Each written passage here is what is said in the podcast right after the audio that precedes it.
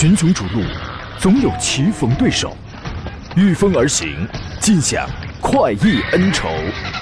享受人车合一的至臻境界，你首先需要选对最合适的宝马良驹。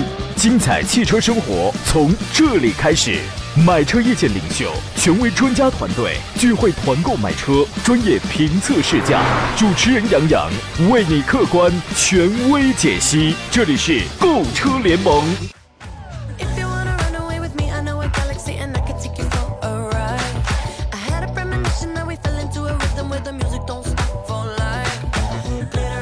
来，诸位，欢迎在清明小假期过后，一个无论你情不情愿啊，也得恢复正常工作的礼拜二的上午时分，如约收听山东交广此刻为你开拔启航的进行全省直播的专业汽车节目《购车联盟》，我是杨洋，在济南重新向全省的听众发出问候。我也经历了三天假期啊，我这属于是调班啊，调班必须要这个回趟老家嘛。经历了三天假期，来，诸位，请举手作答，有多少人经历了高速路景区堵车的？有多少人享受了惬意好时光的呀？又有多少人是依旧如故的在工作当中度过的？来，各位，你可以表达一下啊。假期呢，反正啊，就如同飞呃，如同白色的小马飞快跑过狭窄缝隙一样啊。说没那是很轻松的。假期过后，调整心态，二季度开始了，对吧？不管您是什么职业，不负青春不负己，重整旗鼓，加油干吧！今天节目呢，聊一下各位关心的选车还有买车这个方向上的一些个问题。节目有两有两路直播热线已经开通了，号码分别是零五三幺八二九二六零六零或零五三幺八二九二七零七零，您可以直抒胸臆。另外呢，还有各种网络互动方式，可以跟我来呃共同交流一些汽车的问题。呃，您可以在山东交广的公众号当中，今天就收看不了了，今天我们又开这个公众号的视频直播啊，您只能是收听了。收听我们的节目可以发送你的留言。第二呢，您可以在节目内、节目以外都可以通过杨洋侃车的公众号都可以联络我，给他发送关键字，还可以加入到我的车友群当中，随时找随时来找到我，认识更多朋友。另外呢，今天你要想看直播的话，只能通过这个我的抖音直播了。在我的抖音号当中搜索，在抖音号里边搜索“杨洋砍车”，第一个“杨”是木字旁，第二个“杨”是提手旁，单人旁，砍大山的砍啊。有一些问题呢，节目的直播以外的时间，您可以随便找一条视频，呃，找一个视频评论就可以了啊。进直播间。点赞、评论、留言、互动就可以了，我不需要送礼物啊。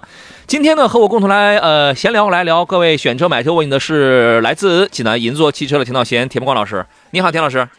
你好，杨老师，大家上午好。哎，我记得节前你好像说你是不放假的是吧？嗯，我知道昨天我依然在上班，我今天还是在工作当中，那前天跟乃至大前天呢？我休息了。啊，你看这个，嗯你就当我没问啊。这个问题其实就是太没有营养，纯粹是浪费了十秒钟时间啊。你属于是头牌啊啊，你是这个业务上的这个头牌是吧？呃，我们给诸位留出发言的这个时间了。我们先说一个事儿，就是在现在这个张嘴就得谈优惠多少的这个年代，偶尔也会有那么几个涨价的。但是呢，就是这种行为，它反而迎合了某些消费者的心理，对吧？我们先说两个涨价的啊，有问问题的朋友您稍等一下。这个先说玛莎拉蒂全系三个车型价格疑似啊上调了三千四百块到一万一千三百元不等。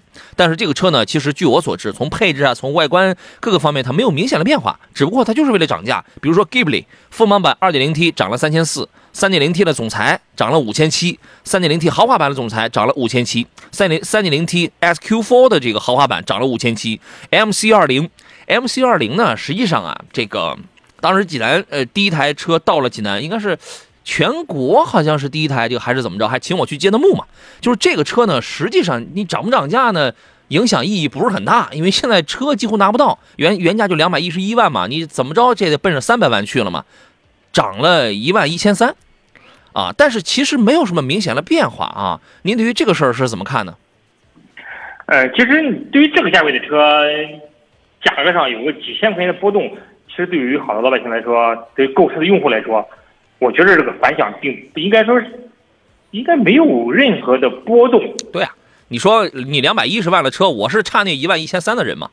对你即使涨个两万一千三，估计他们也不会有过多的波动。哎，因为这类车型，关于买这类车的车主来说，他们更多关注的还是自己喜欢的东西。嗯，对于这个价格多一万两万，其实他们并不是很在意，因为你你到了这个价位当中，相对来说你的关注点就不同了。也有很多的消费者抱着买涨不买跌的这种情况，对吧？我就有有钱是吧？我就哎这种心理满足感，对吧？那个是满满的，啊，洛阳纸贵，奇货可居。您一听说，如果你是玛莎的这个粉丝，你一听说涨价了，赶快去啊！还有一个呢，是在美国刚刚涨了价，就是特斯拉的 Model 3，呃，在美国呢部分售价上调了五百美元啊，三点七九九到五点五九九万美元。那么另外呢，国产的 Model Y 三月二十四号同样也进行了一次调价，上调了八千块，起售价达到了三十四万七千九。我觉得这个特斯拉它就是它属于是自己就是非常任性的那一类，你知道吗？就是我想涨就涨，我想降我就降。啊，反正这个也没什么好说的，因为这个在国内也不是第一第一回。今年的二月下旬还有三月上旬，它就已经对在美国市场在售了这个 Model 3进行了两轮调价了，有升也有降啊。在国内呢，反正它作为一个电子产品啊，作为汽车界的一个网红电子产品，我觉得这个也是一个很任性的情况。我昨天我一个临沂的一个老听众，昨天晚上给我发了一个微信，然后他就说呢，说他一个朋友啊，最近特别喜欢这个 Model 3，然后刚刚提了一台，我说你，我说这个事儿挺刺激啊。他胆儿可真大呀啊！呃，去年呢，特斯拉在全球总的这个交付量达到了四十九点九六万台，就是和五十万台，基本上，因为他之前去年这设定的那个目标就是五十万台嘛，基本上是完成这个目标了。其中卖的最好的那就是 Model 3啊。虽然今年二零二一年的目标，特斯拉目前好像是还没有公布啊，但是华尔街有那个机构对它的预测呢，说今年可能这目标会是在七十五万到八十万台吧啊。您觉得这个目标好完成吗？呃，我觉得有中国市场这个不断蓬勃的发展，它完成应该是没有多大问题。有中国市场是吧？你说只要但但凡得中国市场者得天下，但凡能在中国市场获得老百姓的这个垂青的，所以所以你们得好好干，你知道吗？你说有什么车是卖不好的？你想卖不好都很难，我觉得。特别是在国内这个电动车市场在蓬勃发展的今天，嗯。呃，他甭说七十万辆了，只要是价格合适，估计老百姓能给他卖出一百多万辆，那这销量都是有可能的。对，是啊。好了，这两个涨价的车咱们就说完了。接着他说，假期过后如约而至，我加班三天，你辛苦，你辛苦。我要不是为了，我要不是因为是调了班，我也得上班上三天啊。呃，还有朋友说，田老师终于来了，我想问一下田老师，有没有内部消息？奥迪什么时间会出 MPV 车型？不会的啊，会是 Q7 的底盘吗？想多了。奥迪近几年之内不会有 MPV 的，因为 MPV 不是奥迪的一个重点发展方向，而电动是它的一个重点发展方向。它已经有 Allroad，已经有 Avant 了，是吧？呃，其实前段时间有个传言哈，就是说奥迪要出这种 MPV 幺八之类的这种 MPV，嚯，但是打脸了，传言没有了啊。但是可能还是停留在传言当中。但是我们看到奔驰的这种商务车，奔驰的它也停产了嘛？嗯，M L 系列那个好好多原来奔驰的那些商务车也停产。其实商务车对对于这种豪华品牌来说，它并不是它的主力。嗯，真的是未来还是在电动汽车，还是在这种新能源汽车是奥迪将来发力的主要地。对，因为你会发现这种冷不溜的啊，就是这种呃不这种中不溜的这种 MPV 的话，真正豪华品牌去做这种中不溜价格的 MPV 的话，还是很少很少，非常的少。啊，你要么你就上两百万的 LM 去。对吧？要么你就是价格就是十几二十万，反正三十万以里嘛。你你你你再往上中不溜的这种市场，它就是真的它是比较的少，它是比较的少。我们能啊，其实我们能看到，你像奔驰的 R，它也停产了。所以说，如果它销量好，它不可能会停产。哎，好吧，这个是这么个意思啊。人家现在主要目标，人家瞄的是这个电气化呢啊。呃，FM 一零一点一，您这起的还是我东家的这个名字啊？这网民说杨老师衣服天天都很时尚，嗨，人上了岁数了。是吧？不就能靠这个来扮点年轻嘛？啊，这个，然后刚才谁在我抖音直播间？因为刚才我好像我说了个什么什么车，这个下调了多少多少钱？好像这个有一个小金波是吧？啊，就这臭毛病就是，呃，小千千啊，小可爱啊，他说一点五 T 的长安 CS75 Plus 中午定了，中午定了，是是今天吗？啊，没有太大优惠。对，这个车现在优惠幅度就不是很大，就不是很大，但是车还是 OK 的。祝贺你，祝贺你啊！这个虽然我们刚刚这个抖音直播间，因为我刚刚说了一个价格下下降多少优惠的这个事儿，刚刚给我们来了个小金波，但是没有关系，我们一点都不 care 啊。各位遇到了选车买车的问题，可以接着跟我来跟我们来探讨。有朋友问了一个家装的问题，郭子坤说：“杨哥昨天哪里去潇洒去了？老实交代，我向来就是个老实人，你不用加这话，我也会老实交代。昨天在在老家呢，昨天在老家呢啊。他呢说呢，我想给我的昂科威加装一个电动尾门跟三六零。”请问大约需要多少？一万块钱够吧？哦，电尾的话好像得得贵一点，三六零很便宜的。现在电尾跟三六零一定没有这么贵了哈，这两个东西都很便宜了。呃，从市场上装这两个东西的话，应该是在三四千块钱，应该说都差不了很多。嗯，呃，各三四千。呃，两个加起来五千块钱以内，应该是一定没问题。不至于吧，大哥？这么便宜吗？现在？呃，现在这种电子化的东西啊啊，已经价格已经相当的普及了，其实价格已经很低了。哦，三六零的价格，原来的时候大家预期三六零，怎么得这玩意儿不得上万啊，对不对啊？对啊，对啊，但现在你看看这个东西，可能几千块钱，小几千块钱，你电尾门会稍微贵一点，对，电尾门会电尾门稍微贵一点。电尾门其实也没有多高的技术含量。嗯我因为我一直从事这个行业，我很清楚这个东西。对讲，它没有什么太高的技术含量，但是在改装的时候，可能这个费用会要高一点啊。这个您找一下当地的这个行情吧，我觉得应该到不了一万块钱，两个球都能搞定啊。用不了。是，他问青岛城阳有没有田老师的门店？你等着我回了我老家去开一个吧。田老，你还以为田老师到处流窜呢？欢迎啊，要是他说的很对，我们马我们很快就会在青岛开一家我们自己的奥迪店。啊，我们频道的账号你是有的是吧？对，这一波啊至少不得转不少赞助费的。两百万广告费起投啊，太便宜了，太寒碜了，就不要来我们这个节目了，好吧？对，这个呃，欢迎江小红的这个企业的董事长啊，房老先生，房老先生，他说他说帅帅哥上午好，欢迎啊，我们节目马上会有一批这个来自江小红的优质的产品奖品啊。浅唱夏末说，想问问主持人，我呢是馋奔奔的 e star 国民新月版啊加的快充。啊，就是国民版啊，就是出了那个什么三九八呀，什么那个价格呃比较亲民的那个啊，说这个加的快充三元锂电池的，经常去国网快充站快充对电池好吗？其实我的一个建议啊是，不要只靠快充。啊，因为我也是怀有这个这个担心，因为电池老是快充快放，快充快放的话，对它的这个使用寿命来讲，我个人不抱有一个乐观的态度。它也支持慢充啊，对吧？您怎么看这个事情？呃，因为我没有理论上的数据啊，所以我不敢跟他说到底有没有害。但是现在我觉得这种快充是趋势，比如说手机的快充，哎，原先的时候大家可能充电充一宿，可能才能充满手机。我的手机现在充个十五分钟就可以充满。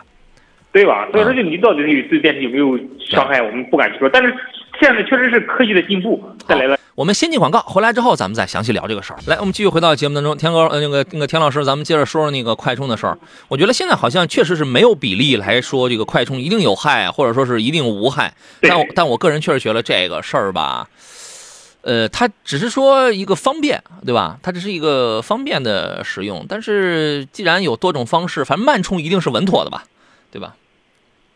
您觉得呢？慢充相对来说是稳妥一些啊。对，这个东西，如果说你时间方便，因为慢充也便宜嘛，嗯，对吧？因为因为你慢充费用也低嘛，所以说如果说就是时间允许，晚上的时候还是慢充比较好。嗯但如果说时间紧急，当然快充可能更更方便了。可能自己家里没有充电桩，对吧？可能自己家里没有充电桩。今天上午我正开着会呢，我办公室有一个同事，然后就给我发微信，他呢就是说他也问了一个问题，他说他家里好像是没法安这个充电桩，问买一个电动车充电能方便吗？我说那你那你怎么着？家里有院子吗？你还得扯个插排吗？安全吗？对吧？先搞定前提的这个事儿啊。呃，抖音界一哥这位朋友刚才说了他，呃花十九万买了一台 Uni K，我说你那一定是个落落地的价格，他买的是两驱的嘛啊，因为两驱的落地价格这个是差不多的，顶配这个是一个四驱的，他现在也呃这个用不了啊。呃，走向深蓝说：“你好，主持人田老师，昨天去看了航海家的时候，得知奥迪最近压根优惠幅度大，因为要面临大改款，变速箱又改回八 AT，是否属实呢？奥迪会在下个月，呃，不是不是，就是就是这个月，我会在上海会见到呃中期改款了一台新的 QL，对吧？一台新的 QL，但那个变速箱会改回八 AT 吗？我怎么觉得这个事儿不靠谱呢？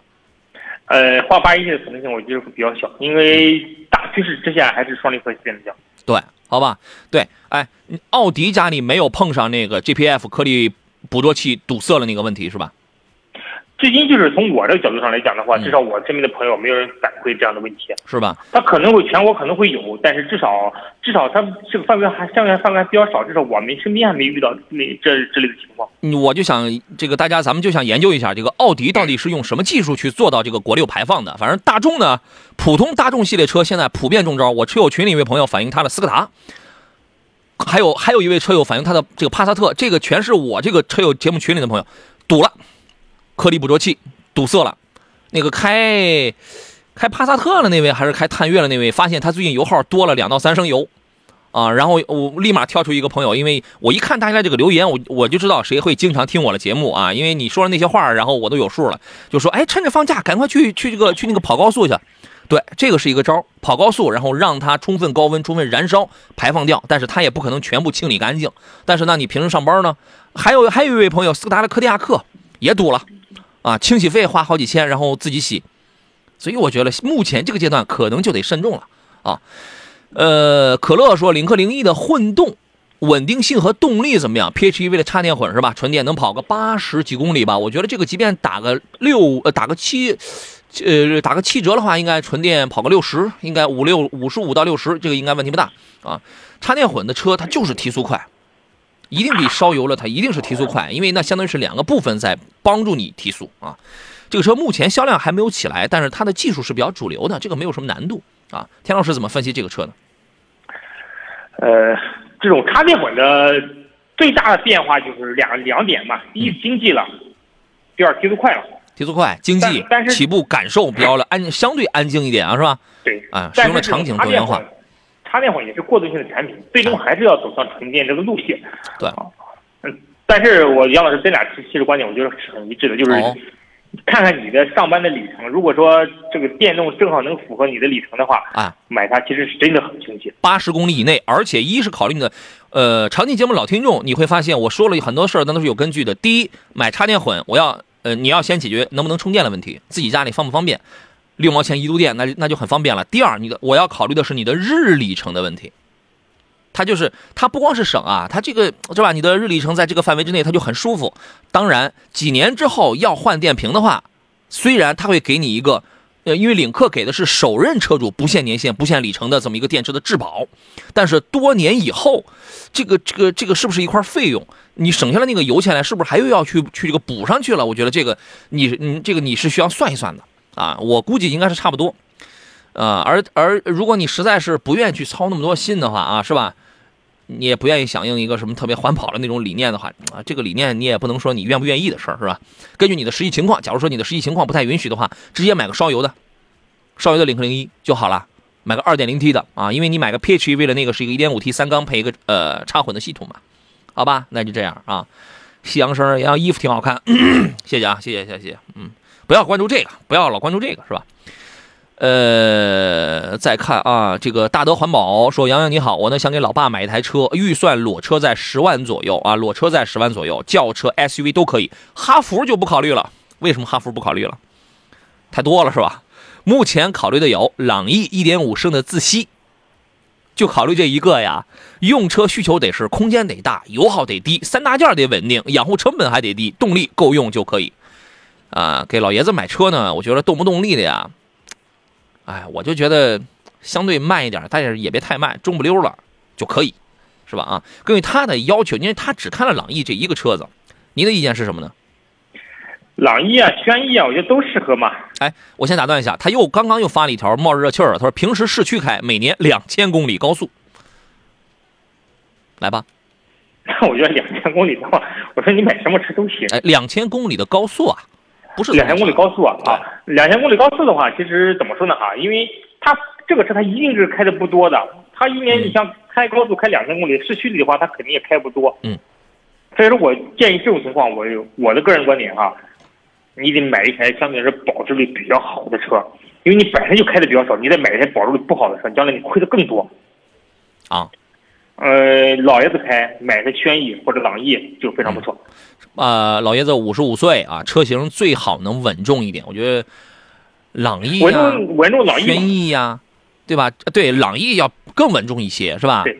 啊，轩逸呢还能也挺稳重啊。轩逸比朗逸的好处是我比你舒服，空间稍微大一，其实也没差太多，你知道吧？动力我比你好，内饰座椅这块我做了，我我这比你精致，我比你舒服，油耗低，这是它的一点。朗逸这个车呢，哎，我觉得挺符合一个中青年人士的这种风格的，比较保守。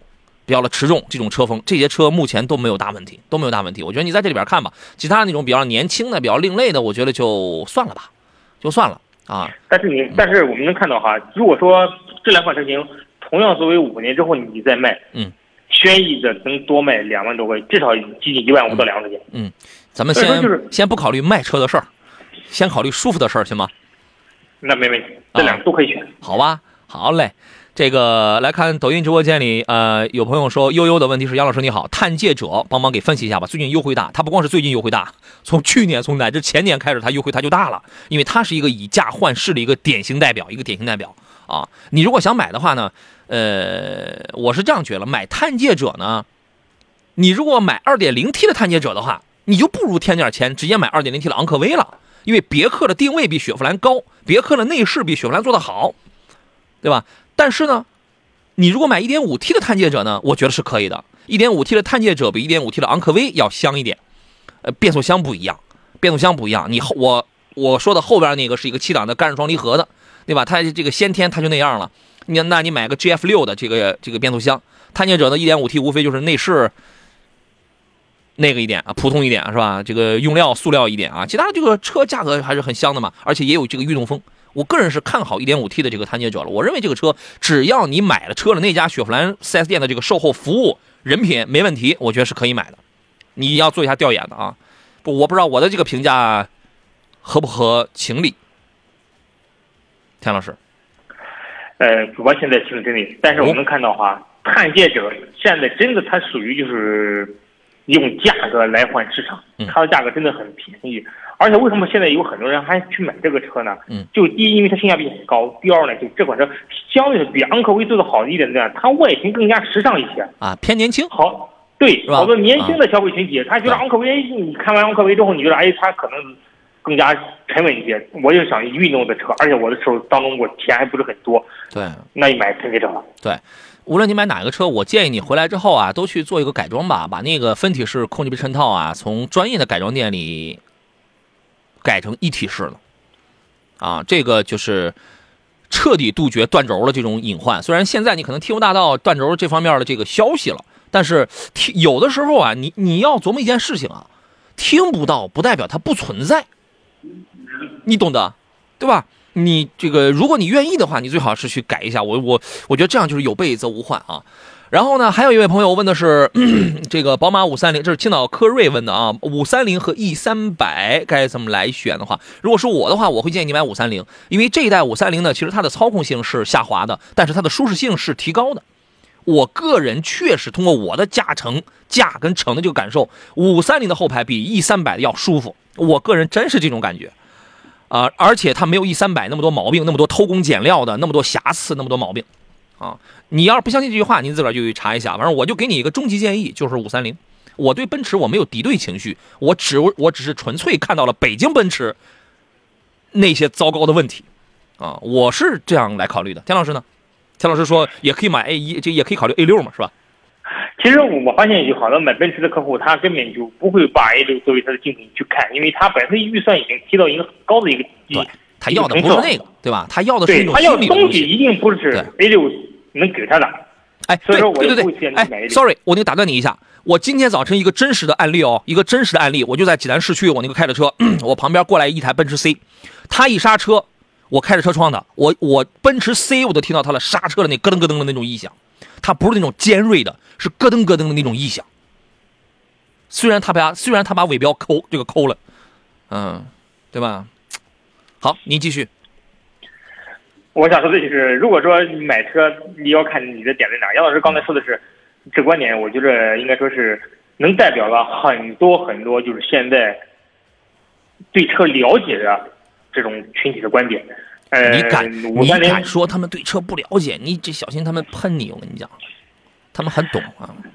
嗯，怎么说呢？反正适合你的就是合适的。很多人觉得 奔驰 E 适合我啊，对不对啊？对我就买奔驰 E。所以说，就我们没法说哪个是完全好，哪个完完全坏，对只能说你的劣势在哪，它的优势在哪，根据你自己去用你自己去选择。对，好吧，这个我们这番讨论呢，我并没有去说什么奔驰 E 的无辜路，你说它外观改的好不好看，内饰改的好不好看，那些是次要的，那些是次要的，好吧。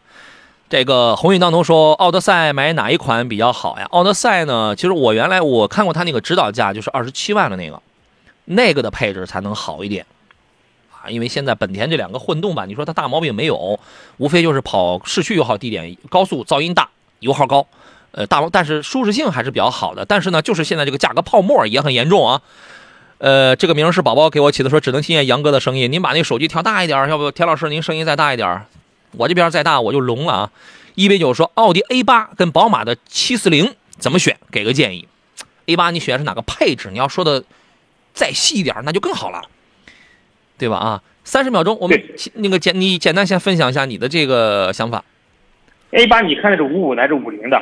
对呃，如果说你看的五五的，我觉得一定是买 A 八的五五，你嗯不要去买七四零。对它因为它性价比高，对吧？因为新款的 A 八之后，整个升级了之后，你发现整个这个车的品质感比原来提升了很多。嗯，而且价格降优惠的幅度现在也也比较大，性价比是是很高的。如果看的是 A 八的五零的话，就可以看七四零去了。我觉得，如果说你看的是五零的 A 尚八，群雄逐鹿，总有棋逢对手，御风而行，尽享快意恩仇。享受人车合一的至臻境界，你首先需要选对最合适的宝马良驹。精彩汽车生活从这里开始。买车意见领袖，权威专家团队聚会团购买车，专业评测试驾。主持人杨洋为你客观权威解析。这里是购车联盟。来，各位，十一点三十三分，我们继续回到星期二啊，节后的第一天，第一个工作日，山东小广为您直播的购车联盟的节目当中，我依旧是杨洋。这个广告期间呢，也没闲着，跟我们抖音直播间的朋友聊了很多的问题。有朋友又跳出来问买大众这个车那个车怎么样？我的建议，我的真实的建议啊，我跟很多他们的高管是朋友，但是呢，我会把这个听众，把这个找我的这个消费者的利益，我永远是放在第一位的，永远是第一位的。我不会因为我跟他们是朋友啊，我就说啊车好你买，那这坏了。那那那这坏了，在那这那这样的话，在我的节目里你会听到我说几乎百分之百的车都可以买了。我是这样想，目前大众无论是哪一个大众系的车，你实在喜欢你可以买，但是我会提前我就告诉你它有什么问题。而最近这段时间它的问题不再是最主要的问题啊，不是变速箱，你的关注点应该把它挪到颗粒物捕捉器，挪到这个东西上，不是变速箱啊，变速箱现在问题反而不大了，不大了。好吧，颗粒捕捉器一旦堵塞之后，大众全系连连斯柯达，带大众，这个我的这个这个这个听众都有遇到这样的问题了，所以我的建议是你现在你要么缓一缓，你要么你买，你可以买，但是你得知道它有什么问题，你省得那你到了这个出了问题之后，那你一脸茫然，对吧？它荣放在济南机油问题反映的多吗？荣放这丰田的机油问题是全国性的，不只是济南。我车友群里有一位朋友，我不知道他是哪个城市的，就是山东的。一年之前，他就已经在反映他的机油问题增这个增多了。你在网上问，哎有机油增多的问题吗？你问不出什么真实答案来，你问不到什么真实答案来。很多人连机油怎么样他都不会看，好吧？这个朱尚斌呢是呃田道贤、田梦光老师，你好，田老师。你好，杨老师，大家中午好。刚才那个 A 八跟七四零的事儿，咱们就说过去了啊。嗯，说过去了，好吧。呃，大海的鱼问四十万买轿车还是买 SUV，商用兼家用，其实都有选择呀。呃，我经常讲，我说如果你是吧买卖够大的话，这个开我开一个比亚迪 F 零，也不见得他不跟我签合同了，是吧？都有车型，都有车型啊。你比如说四十万的这个 SUV 呢，这个呃一线豪华品牌了都不大，都是中型的这种尺寸吧，什么叉三呐、Q 五啊这样的，对吧？然后呢，也可以作为商用嘛。二线呢，往往会大一点啊。你比如说呢，咱们就不说叉 C 九零，是因为四十万你够不到嘛。叉 C 六零，也但是这个也没多大啊。像林肯的这个航海家，你咱只要不是那么寸，买买到那个有问题的八 AT 的这个这个这个这个变速箱的话，豪华范儿这个还是有的。叉 T 六，是吧？然后再普通一点的这个合资什么，我开个途昂啊、汉兰达呀、锐界，我就不能商务了吗？好像也可以，对吧？买轿车的话呢，四十万我们刚好能够到裸车的宝马五三零啊，奥迪 A 六的四五的 Quattro 啊，对吧？这些我们都是可以到够到，而且这也是非常主流的品牌。何况我还能买到配置相当牛 X 的这个沃尔沃的 S 九零啊，凯迪拉克的这个 CT 六啊。当然，你四十万去买这俩车的话，我总觉得有点浪费了，是吧？就是我觉得车型都有，都有啊。田老师有什么意见？呃，当时我记得，其实我原先的观点，杨老师跟你是一致的。我觉得哦什么车都可以作为商务用车来用嗯。但凡就是，但是上周我一个好朋友，他自己做生意，因为啊就这几年，他给我讲了一个故事，因为他的工作性质是与政府机关有关的啊。他原先开的一台是 A 六的傲肉的，嗯，他有一次请别人吃饭的时候，可能是几个人在一块儿吃饭谈谈生意的时候，发现大家开的都是一些，比如像帕萨特啊，嗯。比如像雅阁啊，比如像天籁啊、你那朋友就是奥赛这个 too young too simple 啊，是吧？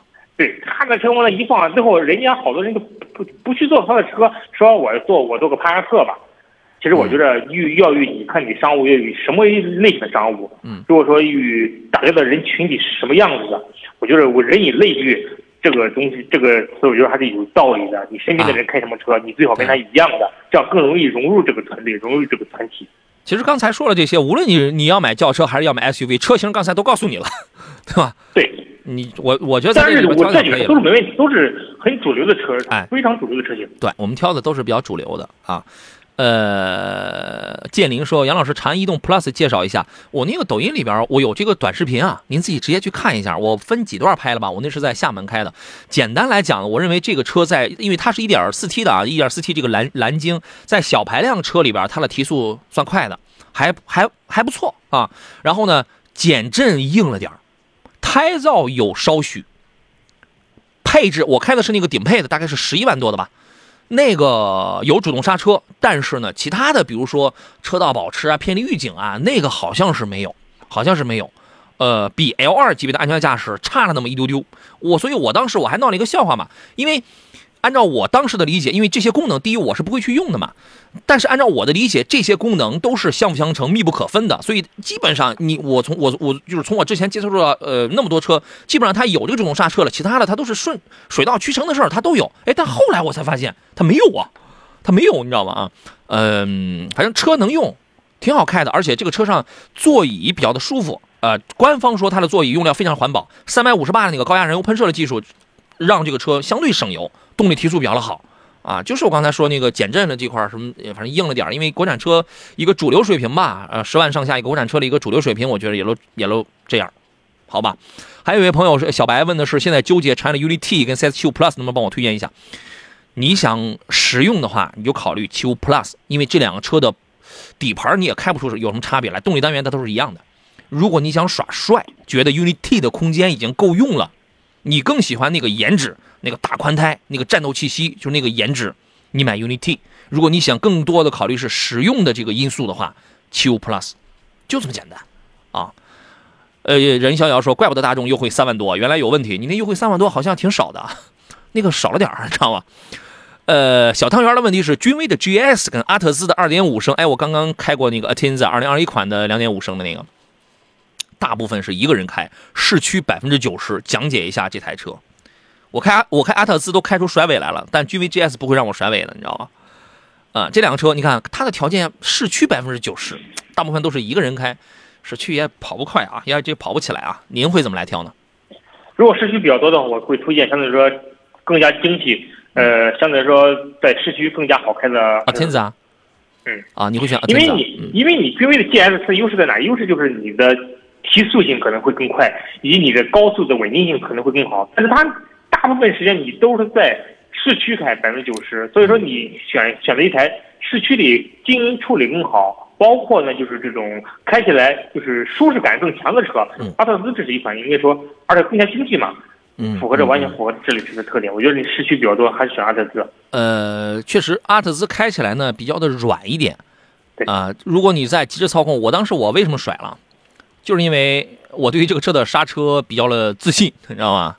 对于它的悬架支撑比较了自信啊，呃，但是经过实际来讲，当然这是甩完全都在可控的这个范围内啊，呃，我对它的一个评价是刹车跟悬架还是软，还是软啊，你跟这种欧美系车比起来，它就是软。啊，所以说呢，你只要不是激烈驾控的话，我觉得问题不大。而且呢，我不知道你买的具体是多少钱的这两个车，我不知道你买的是哪一个配置的，因为 GS 现在优惠幅度很大，阿特兹2021款刚出来，应该是只有顶配，因为我开的这个都是顶配，应该是只有顶配给你配齐了丰富的 L2 级别的安全驾驶，什么主动刹车、偏离预警，其他的配置多少应该还是欠缺了点呃，但是君但是君威 GS 呢，现在因为优惠幅度比较大。你买一个不到二十万的就可以带可调悬架了，Brembo 刹车，可调悬架，让这个车开起来呢，无非就是油耗大一点，车身重一点，但是整个开起来很扎实，很有信心，很稳健，而且可调悬架这个东西啊，也是舒服的一种因素，也是舒服的一种因素。我会觉得 GS 这个车开起来会更扎实，会让驾驶员更有信心啊，你就多付出成本。啊，如果你考虑我想开点软点的、舒服点的，是吧？经济点的，你考虑个阿特兹就可以了。因为我不知道你具体选的是哪一个配置的啊，所以我我没法就是做出一个准确的这个来，好吧？你可以琢磨琢磨，好吧？呃，聚义老宝说 A 六 L 的五五值得买吗？啊，还是四五甄选四驱啊？买 A 六的五五，这得是对 A 六多么喜欢的朋友是吧？您觉得呢？买这个 A 六的五五一定是非常低调的人，而且对动力要求非常高的人，哎，这又不像太低调了啊！又不像买 A 八那么高调的车主啊他们会选择 A 六的五五。但是 A 六的五五现在确实是非常的好开，而且现在出现了就一车难求，你不好买的这种情况。呃四五能求到吗？哎，四五是有的哈，四五卖的不如五五的嗯，四五的四驱卖的不如五五的四驱好。现在奥迪销量很高啊、现在提车还得等吗？给我们说说呃行情的事儿。基本上不用等，现在有反幅度还是比较大的。现在这种车虽然说是车卖的比较不错，但是奥迪一直 A 六的价格一直是保留的比较高的这种优惠的幅度的，嗯，性价比还是蛮高的。嗯，行，可以，就是基本上就是，如果你过分低调的话，你买五五也没人拦拦得住，但是四五它就是最合适的了，这个已经是最合最合适的了，四五和四零是卖的最好的。对，好吧啊。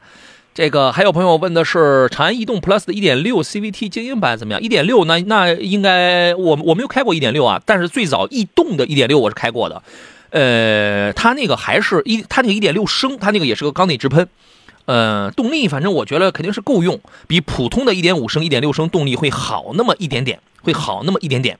啊、如果因为有的朋友，我觉得可能不愿意要那个七档的，即便是湿，他即便是告诉你了那是个湿式双离合，有人可能还是不愿意要。一提双离合他就不愿意，那你就买1.6的好了。1.6升原来是配爱信的 6AT，现在呢，我个人觉得也是基于成本的考虑吧，给你换了个无级变速，无级变速再匹配起来是没有难度的，对吧？但是它的驾驶感受它就不像是。六 AT 爱信的六 AT 那么换挡那么，因为它主要是平顺绵软平顺，六 AT 多多少少还有点换挡冲击，还有点驾驭感受呢，还有点换挡的那种感觉呢，对吧？主要是基于成本的考虑啊。这个车反正问这个问题不大，你可以买啊。我鱼说三二零 LIM 跟 A 四时尚动感该怎么来选？嗯哈哈 A 四的性价比高，哎呀，三系我觉得有人觉得内饰好看，我怎么一直我就体会不到三系的内饰好看这个点在哪里呢？我们进广告回来之后，咱们聊聊这个事儿，好吧？来，时间飞快啊，回到我们今天最后一段的节目当中，谢谢我们这个直播间里的朋友，呃，来请那个奥迪车主您来说一下三三二三二五 LRM，然后跟这个 A 四的动感时尚，您给分析两句。其实我觉得这两款车虽然说作为竞品存在啊，但我觉得它的定位还是有所区别的。嗯你比如说 A 四的定位，它可能会更家庭一些。你比如说，因为它你看，就是它的优势点，我们就知道它的侧重点在哪吧。第一，它的优势点在后排空间。嗯 A 4 L 的后排空间应该说是宝马三系、宝马奔驰 C 这个三个比较当中，它是最大的。啊，空间是最好的。对，空间是最好的。第二呢，也就是说它注重空间方面，我注重的是整个家庭、整个家庭成员。哎，如果说你的呃，我们微信上有一位朋友，我那个 sorry，我先打断你，他还跟我的眼光，我俩可能能喝一壶。他说三系的内饰我也没看出好看，不如上一代。对，但是我听说很多人就是挺喜欢那种简约风的啊。您继续。说完之后，我们是说明他们更加注重的是 嗯家庭这个层次上，所以说你要看你的需求点。如果说你想买一台家里家里人一块儿乘坐的车型，而你比如说我们家里老人孩子一块儿，二家庭当中就一部车，嗯，经常一块出行，一定买它。特别是后排空间真的是非常的大，因为我开 A 四开了很多年了，我嗯非常清楚这个车的特点。而且呢，A 四要走舒适路线。改款嗯之改款之后的 A 四配置更高了，嗯，然后呢，操控性有所提升。升，对吧？对，哎，然后呢，就是如果说你是单身人士，或者是就就是刚刚结婚，或者就一个人开，我追求的是动力、操控，我要玩车，嗯，那你买三系。嗯，三系的操控确实好。就说我知道很多人心里边这个心里边都会种一棵草，尤其有很多网络语言说每个人都迈不过一台三系嘛。但我就迈过去了，是吧？就是每个人心里边都会有种那种草嘛。我觉得有的时候有一个愿望也可以实现一下，都是不错的车，侧重点是不一样的。三系呢，更像是一个有性格的年轻人，更像是一个有性格的年轻人，而 A 四在性格这个方面比起来就比较温吞，啊，比较的温和一点，侧侧重一点舒适性吧。舒适性啊，好吧，这个您自个儿去，反正都是挺好的车子啊。斌哥说联系厂家了啊，斌仔说杨仔又帅了，谢谢啊，这怎么还能又帅了呢？这是，呃，斌哥哥说联系厂家了，二零款的迈腾三八零豪华不带颗粒捕捉器，那怎么符合国六 B 的呢？这个我也不知道。说机油必须用零 W 杠二零吗？你最好就用这个机油。我也不知道它为什么不带颗粒物捕捉器，怎么能达到国六的？那可能是发动机技术真的很牛吧。啊，这个事儿有有待商榷，有待商榷啊。大 G 说欧蓝德怎么样？买哪个配置比较合适啊？这个随您啊，这个随您啊。你可以买2.4升的四驱，这个主要看你的预算。五座啊，七座，我觉得这个无所谓。它那个七座呢，不是特别的宽敞，但是临时应急这个是足够了。呃，要买的话呢，现款的这个欧蓝德，你再谈一谈，也当然也磨不出几千块钱的水分来了，因为它本身降价降了也很厉害了。马上呢，今年会新出的欧蓝德呢，颜值配置大提高。排量换二点五升奇骏的那个发动机，好吧？呃，赵泽浩说：“杨老师给老人五十多岁啊，想要一个落地十万以内，要求油耗低、省心，最好是合资的。老人是不认国产车的，对，那那这样咱也就别拗着了，是吧？这个落地十万以内的话，那裸车咱们就合着八万元上下吧。合资的，那我觉得老人肯定认丰田，肯定认桑，肯定认桑塔纳，对吧？买个丰田那个致炫去。”三厢的智享去，两厢的威威驰去，威驰 FS 去。那个谁来着？呃，大众去买个桑塔纳，对吧？老人肯定认这个。田老师，你马上也奔五十岁了，怎么样？有没有戳中你的痛点？其实我觉得老人买车吧，你是当然了，你合资品牌个人观点啊，你你不选，我们也不强去推荐。嗯。呃，但是我不知道他要买手挡还是买自动挡的。不知道。如果说你买自动挡的，你买你只能像杨老师刚才说的这几个小车型当中去选择。如果说你手挡的老人能接受，能开得了，宝来，你可以看一下。嗯，入门级的宝来跟桑塔纳是啊，对对对对对对对啊，哎，对对对，你哎你说的这个建议靠谱啊，因为现在宝来朗逸差不多也就是八九万，你十万你添不了多少的。对，哎，这个可以，哎，你这个行，对吧？你买宝来朗逸，说实话，要比比买桑塔纳比比比比那个捷达要好一些嘛。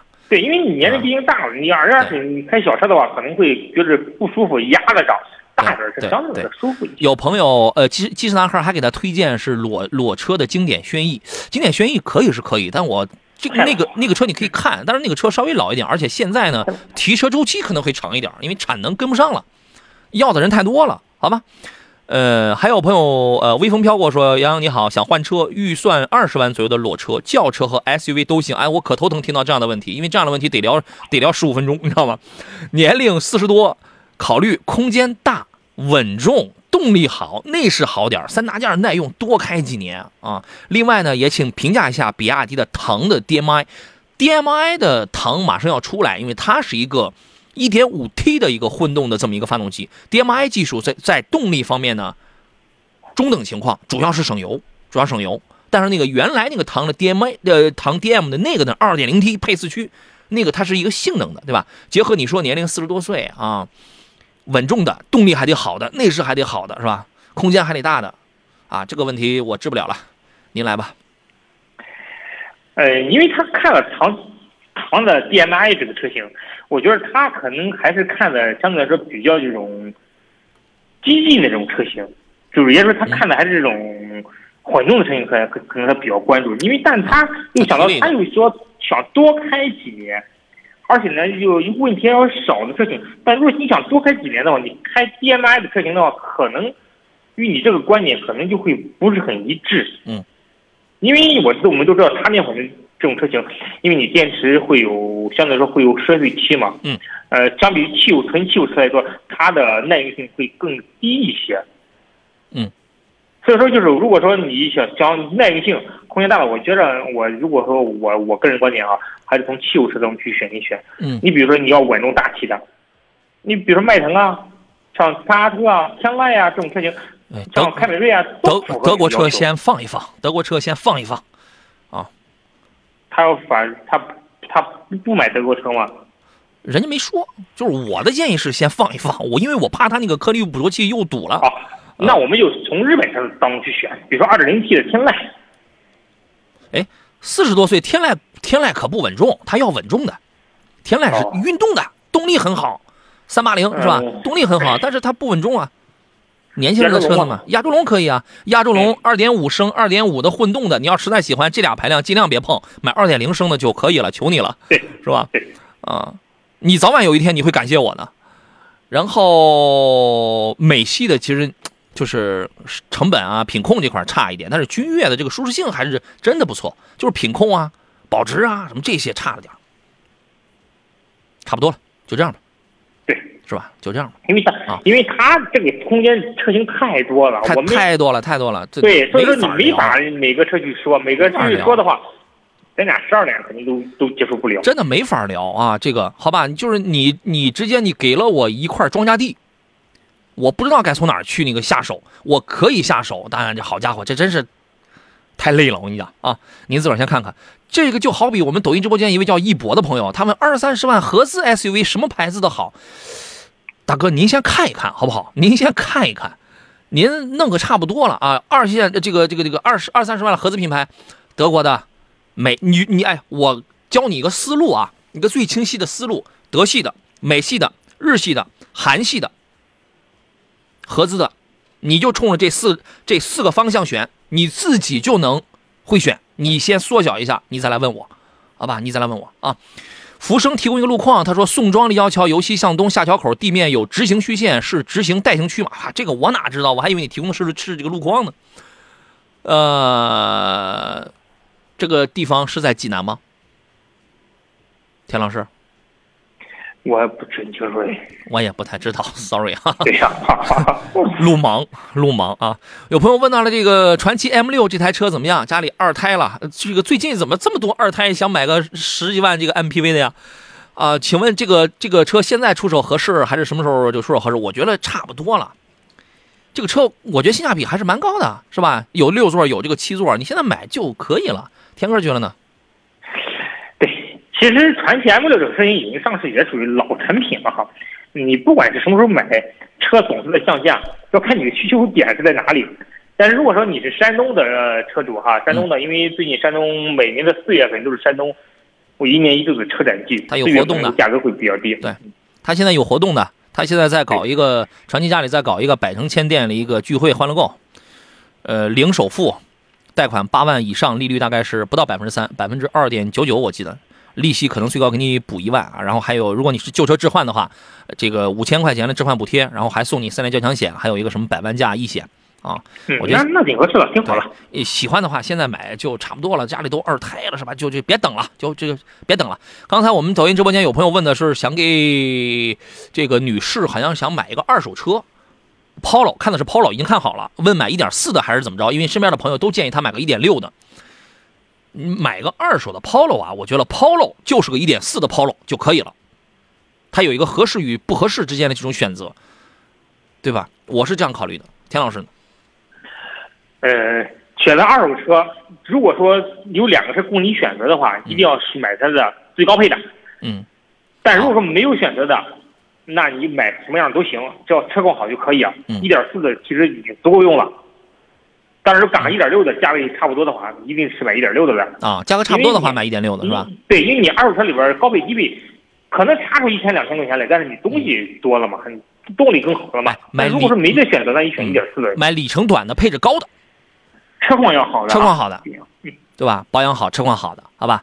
戴戴说 A 六跟五系哪个比较好？不一样。我我只能这样告诉你，性价比高是 A 六，有个性，舒适性强，数就舒适跟操控都不错的是五系，尤其是五三零。但是你买五三零那个钱，A 六你能买一个很很好的四驱了。你买两驱五三零的钱，你就能买一个很好的四驱的 A 六了，性价比高。你如果对品牌没有执念，你只不过就想要个一线豪华品牌，你买 A 六吧。你如果还还希望动力操控要精准，要好，你去买五三零。当然，五三零四驱的话，好家伙，你这现在这个价格可能确实要高一点好吧。今天还有很多朋友在提问问题，我可能确实要来不及看了。比如走向深蓝问的是一个航海家尊雅 2.0T 的三十八万，呃，奥迪 Q5 尊享时尚四五，家里领导不喜欢奥迪后排凸凸起，那坏了，这个十个里边有六七个全都是高嘛，呃，是吧？然后呢，还有一个是，所以选择了林肯，可是我怕林肯会像凯迪拉克一样降价，您给个建议吧。它不保值，这个是真的，这个这个没法儿。我我给你唯一的建议是，对于这样的呃不是不是很保值的这个车吧，你就多开就好了，跟你买房子一样，你那你又不是炒的，这你是自己实用性的，即便新车降了价，跟你有什么关系啊？您自个儿提前享受到了，这不就好了吗？它半年一年以后它这个降了价，可是你已经用了呀，对吧？保值这个东西使劲开，开到五六年五年开外，大家大家都相差不大了，好吧？时间关系，今天到这儿了，再次感谢田老师，咱们下回见。好，再见，拜拜！也感谢电幕前诸位的收听，还有收看。节目以外，欢迎搜索“杨洋侃车”四个字的全媒体号来找到我，抖音、快手，您都可以找我。明天十一点，咱们再见。